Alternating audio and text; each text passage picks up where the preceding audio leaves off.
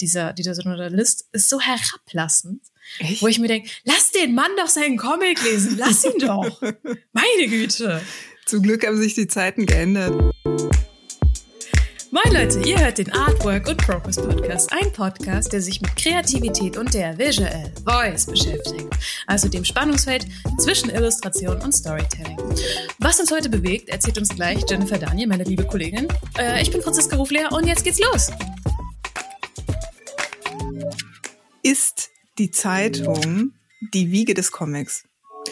Der Frage gehen wir heute auf den Grund und darüber hinaus natürlich die Verbindung von Zeitung und Comic im Allgemeinen. Aber bevor wir zwei starten, wie immer frage ich dich, Franziska, was ist in deinem Leben los?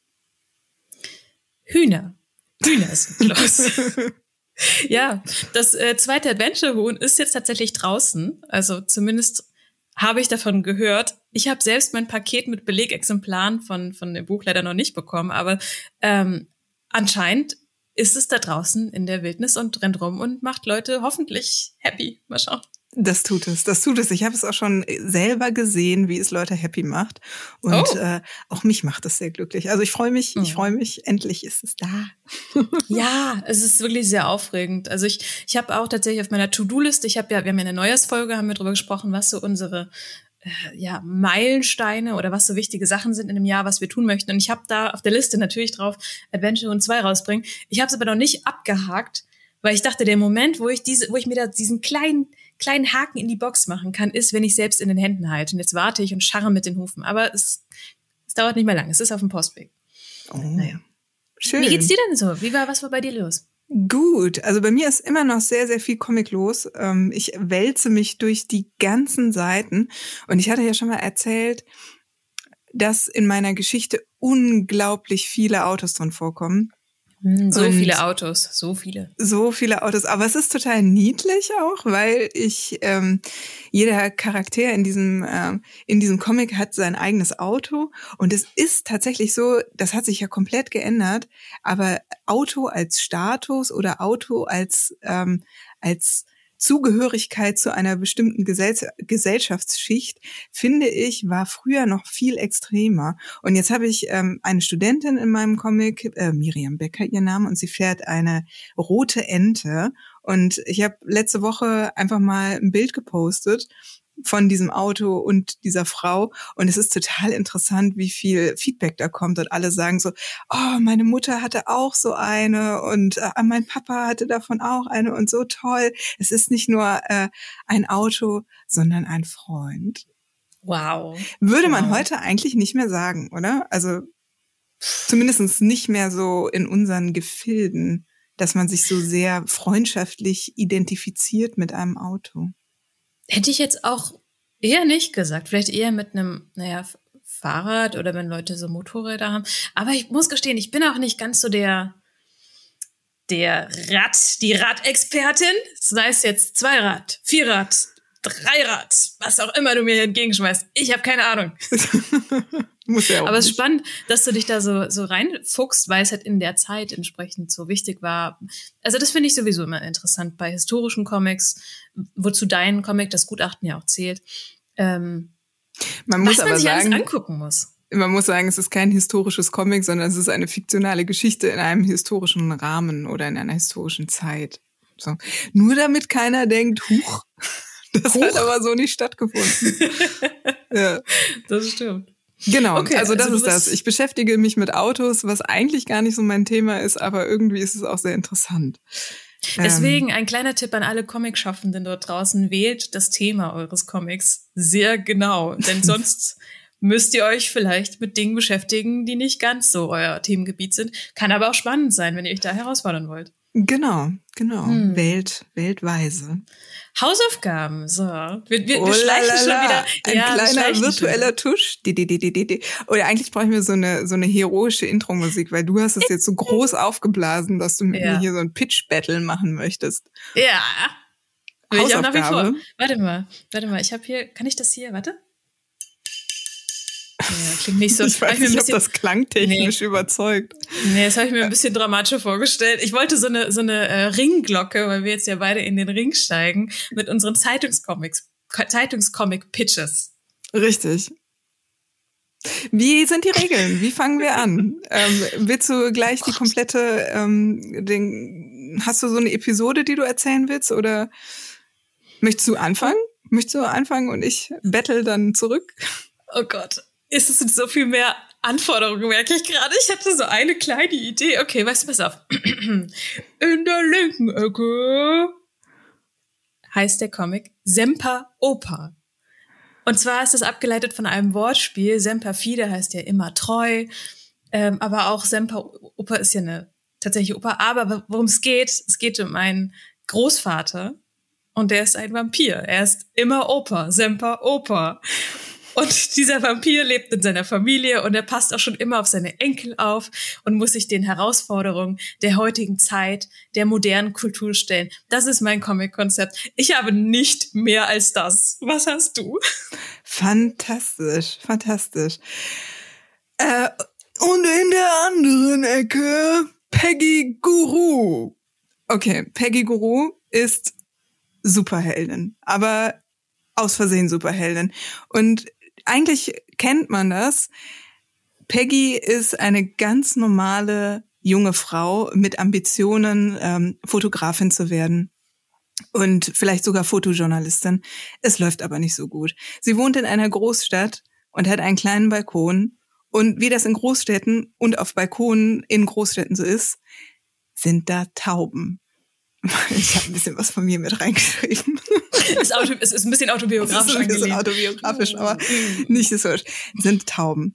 Und ähm, geneigte Comicleser werden vielleicht gewisse Parallelen jetzt äh, schon herausgehört haben. Auf jeden Fall ärgert sie sich viel mit diesen Tauben und eines Tages sitzt sie da auf diesem Balkon und äh, diese Tauben, äh, eine Taube entlädt sich über ihr und sie wird getroffen und dann plötzlich beginnt eine wundersame Versa Verwandlung von Peggy in Peggy Guru. Guru und sie Guru. wird Superheldin. Sie bekommt im Prinzip alle positiven Eigenschaften einer ganz normalen Stadttaube. Klar, sie kann fliegen, aber Tauben können noch viel, viel mehr als nur fliegen. Sie kann eigentlich alles Mögliche essen, ne? also von Pommes über Zigaretten, ohne dass das irgendwie problematisch ist. Ähm, sie hat ein unglaublich gutes Orientierungsvermögen.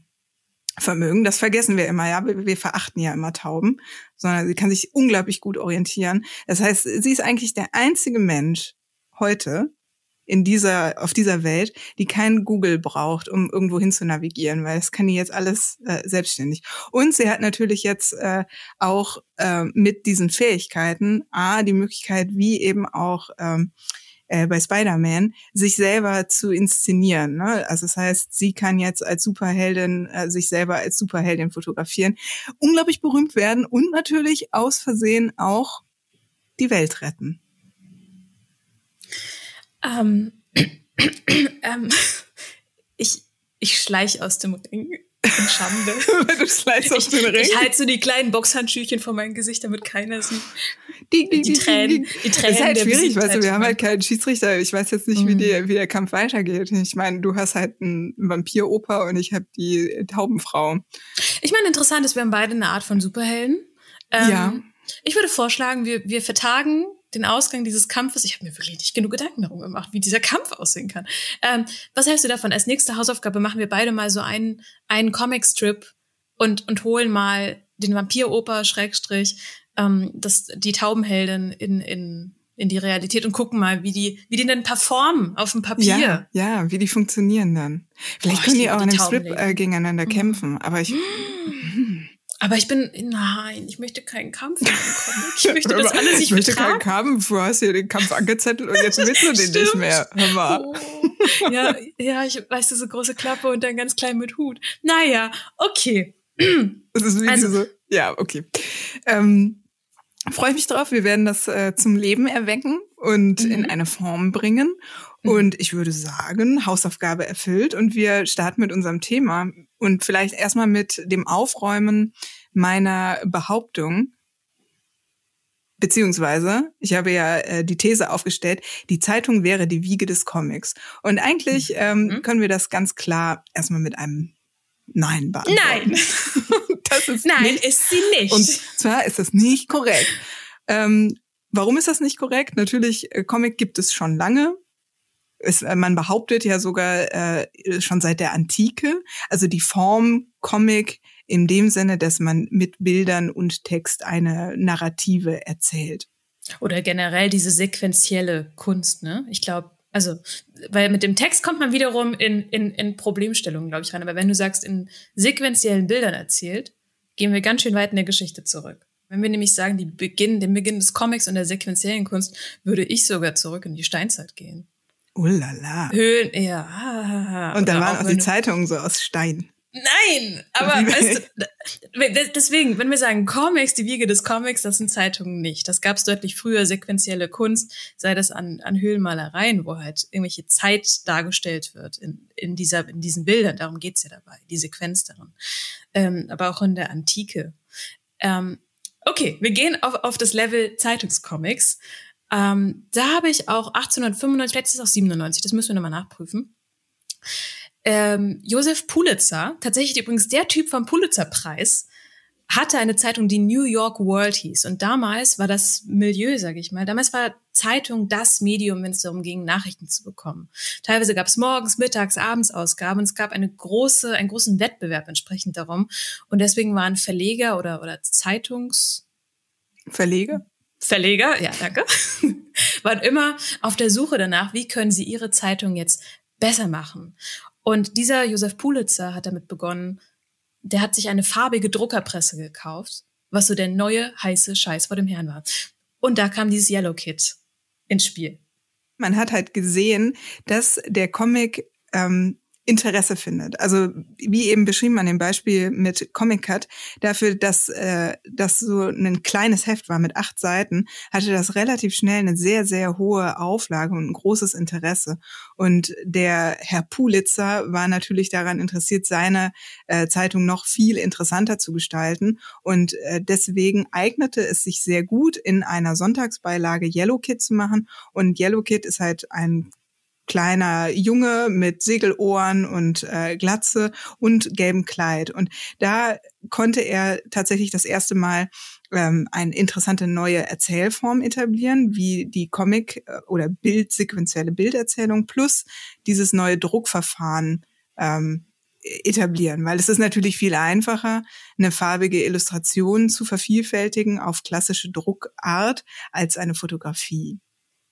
Und was tatsächlich auch ganz spannend dabei war, dass immer wiederkehrende Charaktere vorkamen. Also es gab nicht nur dieses äh, Yellow Kid, ich glaube, der hieß Mickey irgendwas, ähm, sondern es gab auch noch so ein kleines Mädchen, was immer so einen erschreckenden Gesichtsausdruck hatte. Es gab verschiedene Charaktere, die man immer dann so gesucht hat. Ähm, ich habe, das hast du mir empfohlen, bei einer anderen Online-Konferenz teilgenommen, die Seitenarchitektur hieß, wo es um Architektur und Comic ging. Und ähm, im Vortrag von Dr. Christina Meyer ging es um urbane Räume der moderne Zeitungscomics der Jahrhundertwende. Da hat sie auch ein Stück weit drüber gesprochen, gerade über dieses Yellow Kid, hat so die einzelnen Charaktere vorgestellt. Teilweise, das fand ich auch ganz spannend, wurden dann diese Charaktere aus Yellow Kid übernommen oder so persifliert von anderen Zeitungen. Also wirklich dieses, dieses Charakter als Sympathiefigur, als Aufhängung war damals schon ganz wichtig und gibt uns natürlich auch ein, auch ein kleinen Hinweis darauf, was heute bei Zeitungscomics wichtig ist. Also diese Wiedererkennen, Wiedererkennungswert, diese Charaktere, mit denen man mitfiebert, wo man so ein bisschen weiß, wie die drauf sind, wo man sich darauf freut, deren Abenteuer zu erleben. Das ist ganz wichtig. Und ich habe sogar gelesen, weil weil eben so eine große, großer Wettbewerb war, um welche Zeitungen wird dann gekauft, haben Leute teilweise ausgewählt, welche Zeitung sie kaufen, basierend auf den Comics darin. Also es war unglaublich populär. Das finde ich total interessant. Ne? Also, dass äh, es einerseits super populär war in äh, Zeitungen in der Comics und gleichzeitig, äh, Quatsch, Comics in der Zeitung und gleichzeitig hatten Comics auch immer so einen schlechten Ruf. Also, mhm. dass man äh, Comics eher als ein Schundmedium betracht, äh, also bezeichnet hat. Vergleichsweise vielleicht mit der ganzen ähm, Computerspieldebatte, die es bei uns oder heutzutage gibt, wo man äh, sagt, oh mein Gott, Kinder und Jugendliche sollten nicht so viele Computerspiele spielen, äh, weil das verdirbt sie. Ich habe mir tatsächlich alte, weil ich fand es auch ganz interessant, wie reden denn Zeitungen über Zeitungscomics? Was, was ist denn so deren Aussage dazu gewesen? Und ich habe mir von, ich, ich habe im äh, Archiv der Zeit, also der Zeitung Die Zeit, gekramt ähm, und bin im Jahr 1951, 1953 fündig geworden bei zwei Artikeln. Und da werden Aussagen getätigt, das kannst du dir nicht vorstellen, Jenny.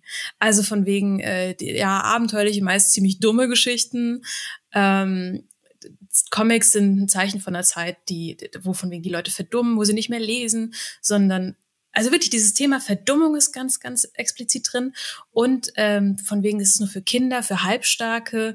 Ähm, das Wort verliert gegen das Bild, wo ich, wo ich persönlich so eine Angst von Wortschaffenden oder Leuten, die halt mit, mit Worten arbeiten, rauslese, dass die jetzt Angst haben, ihren Platz zu verlieren. Und was ich auch ganz interessant finde, dann wurde so eine Geschichte aufgewärmt von wegen, dass dieser Journalist äh, einen, einen ganz gebildeten Mann gesehen hat, irgendwie einen, einen Minister außer Dienst, der einen Comic, der die Zeitung genommen hat und direkt zu den Comics geblättert hat und sich ganz doll gefreut hat darüber und meinte, ach, den Comic-Helden finde ich so toll. Und wie er darüber erzählt, dieser, dieser Journalist, ist so herablassend, Echt? wo ich mir denke, lass den Mann doch seinen Comic lesen, lass ihn doch. Meine Güte. Zum Glück haben sich die Zeiten geändert. Aber mhm. um einmal so diese These von vorne abzuschließen, also natürlich ist die Zeitung nicht die Wiege des Comics, aber wir merken, dass die Zeitung den Comic sehr, sehr stark beeinflusst hat. Und man könnte eigentlich das anders formulieren und sagen, die Zeitung ist ein bisschen die Wiege der Comic-Helden oder vieler Comic-Helden und äh, Charaktere. Das heißt, wie, du hattest ja eben schon mal ein paar genannt, wie Yellow Kid oder ähm, wen haben wir denn noch? Peanuts, ne? also, wenn Kevin wir jetzt an die Hobbs. Peanuts denken, an Kevin und Hobbs, an Garfield etc., dann haben die hat die Zeitung dazu beigetragen, dass diese Charaktere erstmal richtig groß werden konnten. Und natürlich die Auflage ähm, hat dazu beigetragen, dass ja ein Comic populär wurde und vielleicht dann erst als, als Comicstrip in der Zeitung mein Gott, veröffentlicht wurde und dann später in einem Album zusammengefasst als Werk verkauft wurde. Ich weiß auch gar nicht, wie deine Berührungspunkte da sind, aber ich habe Comics in Zeitungen, glaube ich, auch nie so aktiv wahrgenommen. Aber ich war ein großer Anhänger von diesen gebundenen Büchern, wo dann die Strips gesammelt wurden. Ich habe auch gar nicht gewusst, bis, keine Ahnung, jugendlich oder was auch immer, dass das teilweise auch bis jetzt, dass das Zeitungscomics waren. Zum Beispiel die Ortifanten waren total großes Ding bei mir ähm, oder auch, wie gesagt, Peanuts. Man muss an der Stelle auch sagen, wir sprechen natürlich nur über Comics im deutschsprachigen Raum. Ähm, da klamm und ein bisschen über Amerika. Wir klammern natürlich Entwicklungen in anderen Ländern ein Stück weit aus. Zum Beispiel in Japan gibt es ja eine ganz andere Entwicklung der Comic-Szene. Ähm, oder was es natürlich auch gab, waren diese Apothekenheftchen. Ich glaube, Junior hieß die. Da gab es diese Vater- und Sohn-Comics. Aber sonst, ich persönlich kenne es hauptsächlich aus diesen Alben, wie du sagst. Mhm. mhm. Äh, ich hatte jetzt auch nicht so eine starke Berührung über die klassische Tageszeitung, weil es kommt ja immer darauf an, was die Eltern ähm, zu Hause so konsumiert haben. Und wenn da jetzt nicht die großen Zeitungen waren, dann hat sich das bei vielen wahrscheinlich eher auf eine Karikatur reduziert und nicht unbedingt auf einen Comicstrip. Das heißt, also meine persönliche Berührung ist ähm, eher im Nachhinein über die Alben gewesen, dass ich äh, Garfield dann eben als fertiges Werk gelesen habe oder ähm, tatsächlich auch, äh, aber das das würde ich auch gar nicht mehr als Zeitungscomic, sondern eher als Werbung äh, einer Bank bezeichnen ähm, kennst du noch ähm, wie heißt das? Hm, Knacks weiß, mit Mark und Penny? Ja, ja, ja klar. da weiß ich noch, dass, äh, also das hat meine Großmutter uns immer mitgebracht, weil wir nicht bei der gleichen Bank waren. Deswegen hat sie uns das dann immer. Es ist auch ganz geschickt, also ich meine, solche Comics als, als Werbung einzusetzen. Ich finde echt interessant, dieses Thema. Einerseits ist das ein wahnsinniger Marketingvorteil für große Tageszeitungen gewesen. Andererseits eben diese Verachtung oder diese Verurteilung ähm, und auch oft Ver Verniedlichung von wegen, das ist was für Kinder oder Halbstarke oder für Leute, die nicht in Anführungsstrichen ernst zu nehmen sind. Frage ich mich immer wieder, wo kommt das her? Was ist da los? Was, was ist da los? was hm. soll das? Naja, aber es hatte ja trotzdem Erfolg. Also auch wenn da manche gegen gewettert haben, gesagt haben, das ist nicht ernst zu nehmen. Interessant finde ich so ein bisschen äh, auch, wie funktionieren oder wie müssen Comics funktionieren, damit sie in einer Zeitung stattfinden können und wie hat sich das so mit der Zeit entwickelt. Also die ersten Comics, die in der Zeitung stattgefunden haben, waren natürlich auch episodische Erzählungen, die auch innerhalb dieser Seite beendet beendet waren. Also sei es jetzt ähm, Yellow Kid, dann ist es zum Beispiel, also eine klassische Yellow Kid-Szene ist, äh, Yellow Kid versteckt sich hinter einem Zaun und dann kommt dieses Mädchen vorbei und er versucht, das Mädchen zu erschrecken und äh, in dem Moment, wo er sie erschrecken will, wird er von hinten in den Po von einem Hund gebissen oder so. Und mhm. hahaha, das ist dann der Witz, weil er hat sich mehr erschrocken als das Mädchen, was er erschrecken wollte. Also das heißt, irgendwie eine kleine situationsbedingte äh, Geschichte wird in einer überschaubaren Zahl von Panels erzählt. Ähm, anderer großer Protagonist in dieser in diesen ersten Anfängen des Zeitungscomics war ja Rudolf Dirks hm. mit äh, Katzenjammer Kids und eigentlich kann man diesen Comic auch so ein bisschen wie eine amerikanische Zeitungsversion von äh, Max und Moritz bezeichnen. Es gibt zwei Jungs, Hans und Franz, und die machen immer eine Form von Streich und am Ende werden sie dann bestraft. Aber das ist so das Erzählkonzept, was dahinter steht. Spannend finde ich es auch immer, wenn ähm, diese Geschichten größer werden. Und da finde ich besonders interessant äh, zum Beispiel Posey Simmons, die für den Guardian äh, jahrelang gezeichnet hat und aus ihren ähm, sonntäglichen Zeichnungen sind dann richtige Graphic Novels entstanden, wie zum Beispiel Gamma Bovary oder ähm, das letzte hieß äh, Cassandra Drake oder auch Tamara Drew. Und da ist es total spannend, weil es ein richtiger, ja, so mit Kriminal Anteil, also ist es ein Krimi? Ich weiß nicht, könnte man das so bezeichnen? Es hat so, es hat so verbrecherische Elemente. Ich weiß auch nicht. Es geht um Verbrechen und es geht um, also was man glaube ich beobachten kann, ist, dass die Themen zum einen diverser werden, auch die die Charakterdarstellung. Man muss auch sagen, diese alten Sachen, gerade Yellow Kid war in Teilen noch absolut rassistisch oder hat mit Stereotypen gearbeitet. Ähm, und was früher sehr beliebter war, dieses Slapstick, dieses auf Gag und solche Dinge. Es gab auch andere Vertreter, zum Beispiel Little Nemo war eine Reihe. Das war total schön illustriert, ging immer um einen kleinen Jungen, der ins Traumland reist und dann am Ende immer aufgeweckt wird. Also es gab immer diese Struktur, das Kind schläft ein, meistens träumt es irgendwie schlecht oder hat Albträume. Ähm, und am Ende wacht's auf, fällt oft aus dem Bett oder sonst in dem Dreh. Und das war allerdings zu der Zeit, als es gemacht wurde, gar nicht so populär. Und heute kann man, finde ich, schon beobachten, dass es diverser wird. Wie du zum Beispiel sagst, diese Sachen von Posey Simmons, wo ich auch wieder nicht dran gedacht habe, dass ich habe gar nicht mal in Betracht gezogen, dass es ein Zeitungscomic sein könnte, weil das so anders ist und wirklich wie eine Graphic Novel, die du halt an einem Stück liest, versus diese episodischen Comic-Strips. Ich glaube, ich wäre auch gar nicht in der Lage, die äh, Geschichten von Posey Simmons über so einen längeren Zeitraum äh, zu mhm. lesen. Obwohl, ich weiß nicht, ich glaube, wir sind es nicht mehr gewohnt, in Zeiten von Binge-Watching und äh, Alben, Comic Graphic, äh, lesen, ähm, diese Pausen zu haben. Dass ich eine Seite lese, dann eine Woche nicht, dann die nächste Seite. Aber ich finde, ähm, an dem Werk von Posey Simmons verschiedene Sachen sehr, sehr interessant, weil als ich das erste Mal ähm, ihre Werke gesehen habe, dann war das im fertigen Buch, also gebunden. Und Posey Simmons ist, insofern interessant, weil sie eine sehr eigensinnige Art des Erzählens hat. Sie hat nämlich sehr große Textblöcke da drin. Das heißt, es ist nicht so ein klassisches ähm, Comic, wo äh, man ein strenges Raster hat und alles wird in Panels erzählt und wir haben halt ähm, mehr Sprechblasen, sondern es gibt einen sehr großen Textanteil. Und ähm, das habe ich ganz am Anfang, als ich das gesehen habe, als total unschön empfunden. Das hat mir überhaupt nicht gefallen. Und ich dachte so, hä, was soll das? Das ist total seltsam.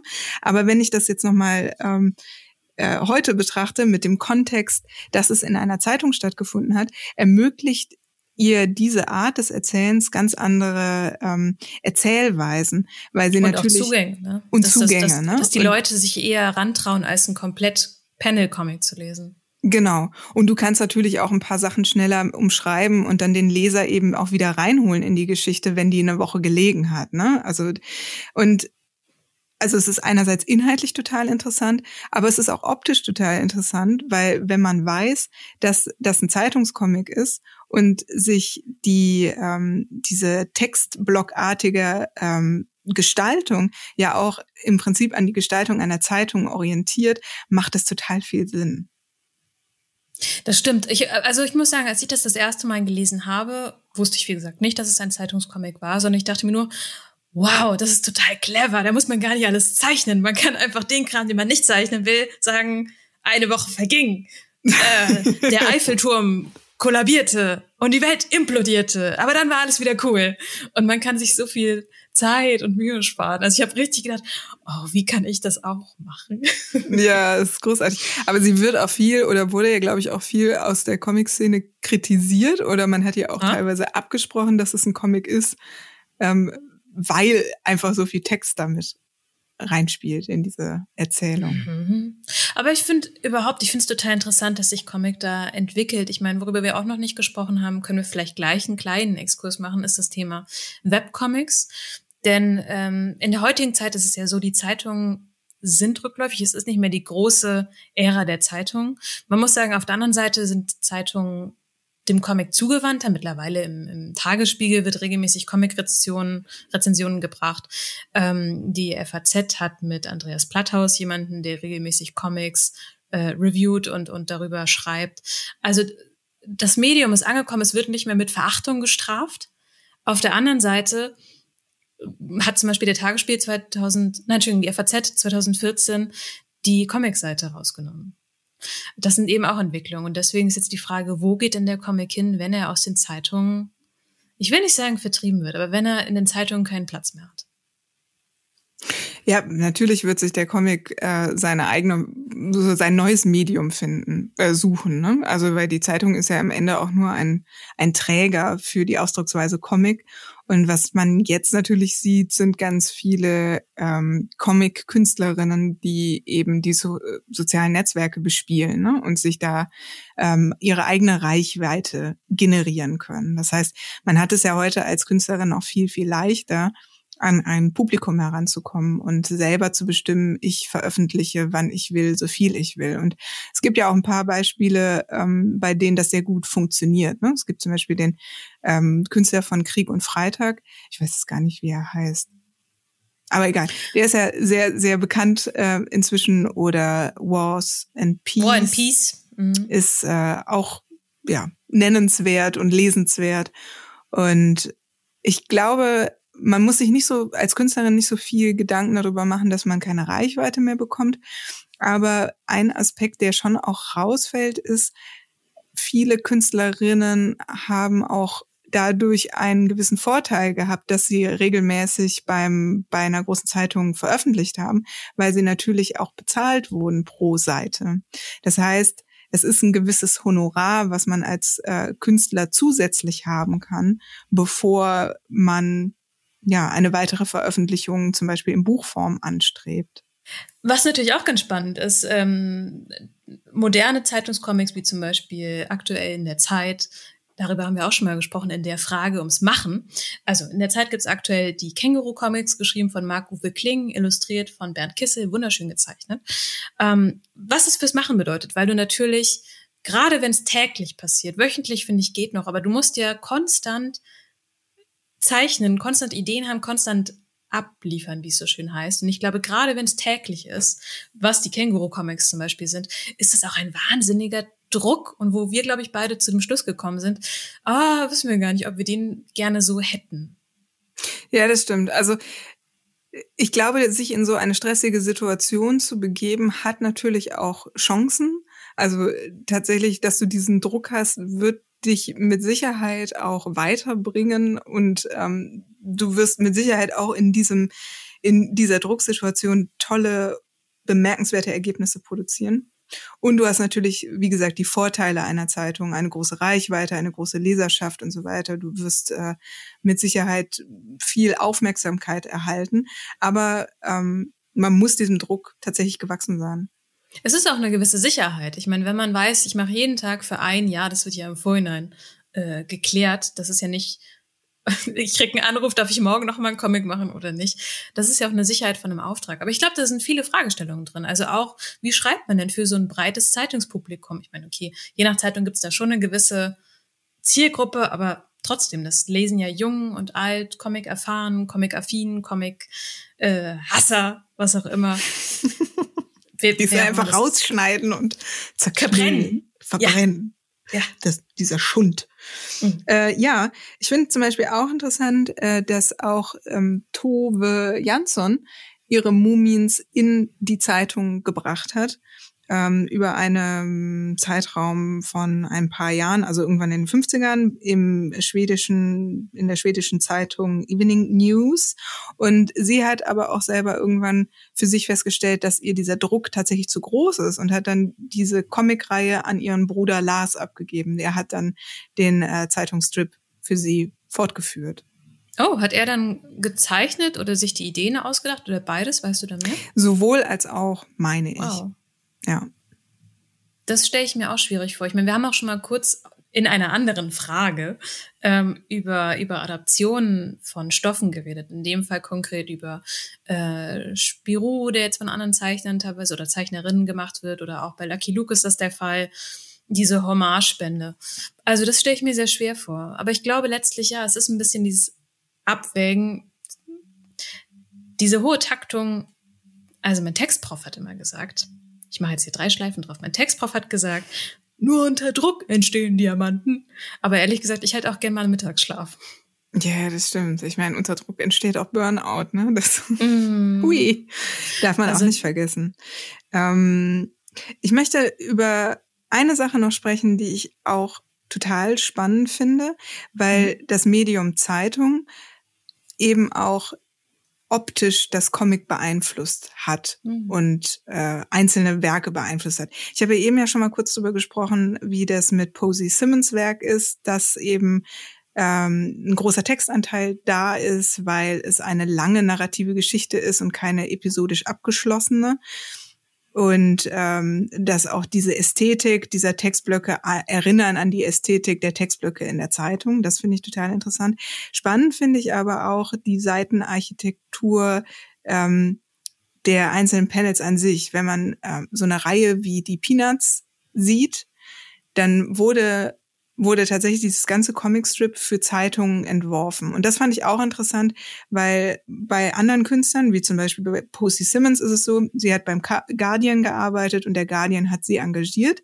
Und bei äh, Schulz war es eher so, dass Schulz den äh, Comic also die Peanuts-Serie entworfen hat und hatte einen äh, Verlag und die haben dann die Peanuts-Reihe an verschiedene Zeitungen vertrieben. Das heißt, die Peanuts sind, glaube ich, bei sieben Zeitungen gleichzeitig erschienen. Wow. Und entsprechend waren die Comics, die er entworfen hat, auch so äh, konstruiert in der Bauweise, dass man ähm, einzelne Panels wegschneiden konnte, weil die für das Narrativ nicht interessant waren, äh, wichtig waren, sondern man äh, konnte dann diesen Comicstrip an die an den Inhalt der äh, Zeitungsseite anpassen. Das heißt, wenn zum Beispiel mal mehr äh, Text da war, konnte man einfach sagen, okay, dann können wir das erste und das letzte Panel abschneiden. Das brauchen wir nicht und können die dann anders und frei sortieren, so dass sie wow. auf unser Layout passt. Das, das, ist wie so Director's Cut äh, oder verschiedene Cuts desselben Films. Ja, genau. Also im Prinzip, ich glaube nicht das letzte, aber die ersten zwei Panels sind äh, immer Filmmaterial und die kann man dann äh, weglassen oder zulassen, je nachdem, ob man das äh, den Comic Stripe nur in einem Streifen oder in zwei Streifen platzieren möchte. Je nachdem, wie viel Platz gerade in der tagesaktuellen Zeitung ist. Witzig, das wusste ich auch noch nicht. Also ich, ich weiß, dass, ähm, dass bei Zeitungscomics auf nicht auf Spalten, auf Zeilen gearbeitet wird. Also teilweise hat man eine bestimmte Länge, kann aber variieren. Das hat Schulz mit den Peanuts gemacht oder auch Barbara Jelin mit Rikes Notizen, ähm, was auch ein Zeitungscomic ist, wo man halt sieht, teilweise hat sie da mehr Panels in dieses Format gebracht, teilweise hat sie äh, weniger reingesetzt. Aber das heißt, ich finde interessant, wie sich die Erzählweise an das Medium anpasst, was ja auch ganz spannend ist, was ein Trend mit ähm, Comics auf Social Media ist, zum Beispiel die Panels quadratisch zu machen weil eben das am, am meisten Fläche einnimmt innerhalb der Darstellung, zum Beispiel auf Instagram. Oder aber auch auf äh, Webseiten wie ich glaube, Tapas zum Beispiel ist eine, die die Webcomics anbietet, wo man ähm, weg vom horizontalen Erzählen geht, sondern komplett zum scrollbaren vertikalen Erzählen. Mhm. Wo du halt auf dem, das ist konzipiert für, dass du auf dem Handy immer weiter scrollst. Also auch da ändert sich das Verhältnis oder das, wie man Zeit im Comic erzählt oder generell wie man erzählt, aber auch wie Zeit erzählt wird. Mhm. Finde ich sehr spannend, dass da, wo man denkt, ich meine, es ist ja eine, wenn man sagt, Format Comic mit Panels und so weiter, ist es eine relativ junge Branche, ein relativ junges Medium, aber dass das auch immer noch im Wandel ist und sich eben anpasst an das, wo es und wie es gezeigt wird. Ja, letztendlich an das Medium. Ähm, Punkt. Punkt. Einfach mal kleine Pause. das heißt, mm, wenn wir jetzt so langsam zum, zum Schluss kommen, es sei denn, du hast noch was? Nein, ich bin fix und fertig fix und fertig. Ich fand interessant, das glaube ich, habe ich vor allem in diesem in diesem Vortrag über urbane Räume der Moderne gehört, dass sich Comic, dass Comics immer eine Aussage über die Lebensrealität der AutorInnen darstellen. Also sprich das Weltbild, in welcher sozialen Schicht sind die aufgewachsen, was ist die Prägung und dass das ganz klare Hinweise gibt. Zum Beispiel, wenn du auch erzählst über das Gutachten, ähm, die Person hat das und das Auto gefahren oder ist das und das Auto gefahren, hat das besessen, ähm, ist das ein, ein genauso wichtiges Storytelling-Element wie Charaktereigenschaften, wie das Aussehen, weil wir nämlich als Comic-Schaffende oder als Kreativschaffende die Herrinnen unserer Welt sind. Also wir, wir, es ist ja nicht, dass wir etwas Vorhandenes nehmen, was sich entwickelt hat, sondern wir gestalten alles und entsprechend, ähm, was wir zeigen, verrät auch immer ein bisschen etwas über uns. Also ich würde auch die steile These mal aufstellen, wenn man einen Comic liest oder ein Werk liest oder ein Buch oder ein Film oder was auch immer. Eben so ein Stückchen ist auch ein, ein kleinen Blick in die Person, die es gemacht hat, gibt. Das finde ich ganz spannend. Betrifft aber natürlich viele Dinge, nicht nur speziell Zeitungscomics. Ähm, um so diese Verbindung zwischen Zeitung und Comic nochmal ähm, ja, sich näher anzugucken, glaube ich, wir sind gerade in einer Zeit, wo sich das stark wandelt ähm, und wir erleben das ja, dass, dass Zeitungen immer mehr Probleme haben, tatsächlich in Print verkauft zu werden. Und wahrscheinlich ist das auch der richtige Schritt, zu sagen, okay, wir entfernen uns von diesen Printauflagen und wir werden digitaler, weil wir es eben auch in unseren ganzen anderen Lebensweisen oder Kommunikationsformen werden. Und ich glaube, dass nur weil Zeitungen jetzt die Comics aus ihrem äh, wöchentlichen oder täglichen ähm, Redaktionen verbannen, heißt das nicht, ähm, dass das das Ende für den Comic ist, sondern dass mhm. der Comic sich mit Sicherheit, ne, wie wir es ja eben gesagt haben, andere Medien sucht, über die er Verbreitung finden wird. Und ja, keine Ahnung. Das kann man so mal im Raum stehen kann lassen. Kann man einfach mal so im Raum stehen lassen. Ne? Also ich mhm. glaube, es gibt, äh, es gab eine große Verbindung zwischen Zeitung und Comic und ich glaube, dass die äh, Zeitungen, ähm, die wenigen, die noch ihre Comicseiten haben, da auch auf diese Verbindung sehr viel Wert legen. Und ansonsten wird es sich mit Sicherheit andere Formen finden. Das war das Thema Zeitungscomic. Ich glaube, man merkt, dass wir da einfach selbst noch viel drüber nachdenken, weil es einfach ganz spannend und auch offen ist. Wo geht das denn so hin? Ähm, apropos, wo geht's so hin? Was machen wir denn nächste Woche Schönes, Jenny? Wir werden nächste Woche unserer lieben Heike Haas ihr Traumthema erfüllen. Und zwar werden wir über, über die Frage sprechen, wie vielseitig darf man als Künstlerin sein? Es ist tatsächlich ein Thema, was mich selber auch in den letzten Jahren viel beschäftigt hat, weil wenn man ein neugieriger, viel kreativer Mensch ist und viel ausprobiert, dann stellt man sich schnell die Frage, sollte ich das lieber lassen oder auf was sollte ich mich konzentrieren? Und das sind Fragen, die wir uns einfach beim nächsten Mal genauer angucken werden. Werfen wir uns gegenseitig an den Kopf. Was wir uns auch an den Kopf werfen, oder besser gesagt über über die Datenleitung zu. Haben wir vorhin schon gesagt, unsere Hausaufgabe sind Zeitungscomics. Wir probieren mal unsere Konzepte in der Realität aus. Ich bin sehr gespannt auf die Taubenlady. Ja, ich bin sehr. auch gespannt auf den äh, Semperoper. Den Semperoper. Und dann haben wir es für heute schon geschafft. Kurze, knackige Folge. Wir hoffen, ihr hattet Spaß. Falls ja, freuen wir uns über eine positive Bewertung auf dem äh, auf eurem Podcast Dealer Tool und ähm, ich freue mich auf nächste Woche. Bis dahin, Jenny. Ciao, ciao. Bis dahin.